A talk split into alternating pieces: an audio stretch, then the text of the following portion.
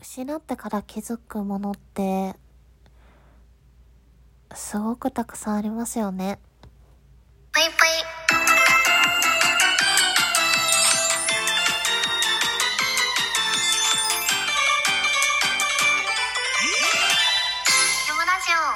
皆様こんばんぷい、けむしです。最近、えー、私のね、推しのトーカーさんが、毎日収録をやめてしまい、いつもね、あの、朝起きて、その、上がっている収録を聞くっていうのがマイルーティンになってたんですけど、その収録が朝起きてもね、あ、そういえば、もう上がってないんだ。毎日もう上がらないんだ。って思う悲しみから、毎朝毎朝起きるたびに、えー最後に上げた収録っていうのを聞くっていう 謎の、謎の行動に出てますね。いや、本当に悲しい。出会いがあれば別れがあるっていうね、言葉がありますけど、私本当に別れっていうのが嫌で、その、まあ、例えば友達が引っ越しするから、うん、しばらく会えなくなるけど、また会おうねっていうのですら、まあ、絶対に、あの、これから先ね、何回でも会えるんだろうって分かってても、もうすっごく嫌なんですよね。その自分が今置かれてる環境の中ですごい大事なもの、大事な人っていうのが、こう変わってしまう。ちょっとでもこう離れてしまうって思うと、なんか猛烈な寂しさを感じるというか、あのね、なんか、ある意味、こう依存してしまってるんじゃないけど、なんかこう、変わらないでいてほしいっていう強い気持ちのせいで、ああ、寂しい。もう無理だ。もう無理だ。ってね、結構思う時があるんですけど。ラジオトークでもね、きっと別れなんてこれから先いくらでもあると思うんですよ。自分だって、えーいつまで配信続けてるかわかんないし、えー自分が好きなトーカーさんだっていつまで配信を続けるかわからない。えーこのアプリがいつまであるかわからない。みたいな、そう、わかんないことだらけじゃないですか、人間って。うん。で、新しいことにね、こう、ワクワクしたりウキウキする気持ちはいつでもあるんですけど、なんかこう、別れだったり、うーん、少し離れるみたいな、そういうものに対しての恐怖感、寂しさみたいなのが、かなり強いんですよね。なのでね、あの、今回、私の推しの配信者の方が、毎日配信やめますって言って、こう、ご報告した時も、マジかと思って。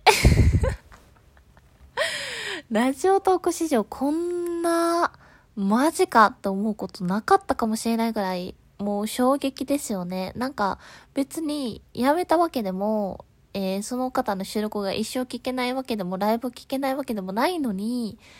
なんか今あるこの生活の当たり前が当たり前じゃなくなるってことが怖くて、うん。なんか、そういうものが、こう、頭の中では受け入れられてるんですけど、ちょっとどっかで、こう、なんていうか、受け入れたくないっていう気持ちがあるんだと思うんですよ。その気持ちのせいで、毎朝毎朝起きて、あの、最後に上がったね、収録を聞くっていう。もうほとんど覚えてきちゃいましたね。もう最後に、あ、これ、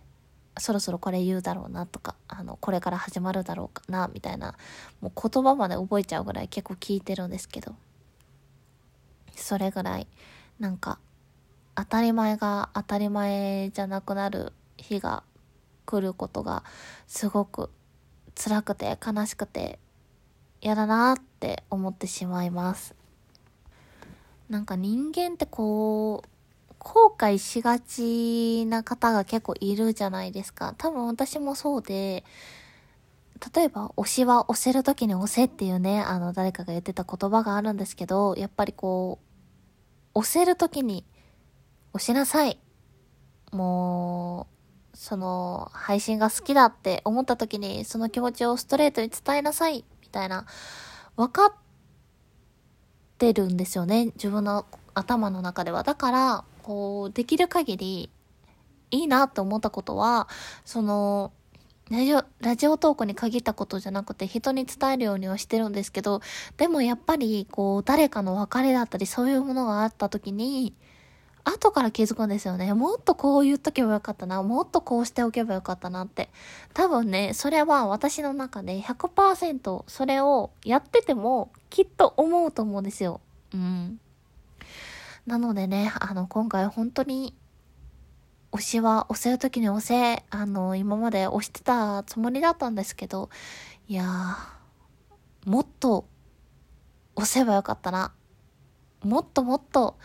なんか、毎日ね、あの、収録聞いてたけど、なんかもっともっと聞けばよかったなっていう もうどこまで求めるんだって感じなんですけど、えー、そんな気持ちになってしまいました。でもね、まああの配信やめたわけじゃないですし、えー、これからもね、きっと時々、えー、収録を上げたり、ライブをしてくださったりすると思うので、それを楽しみに、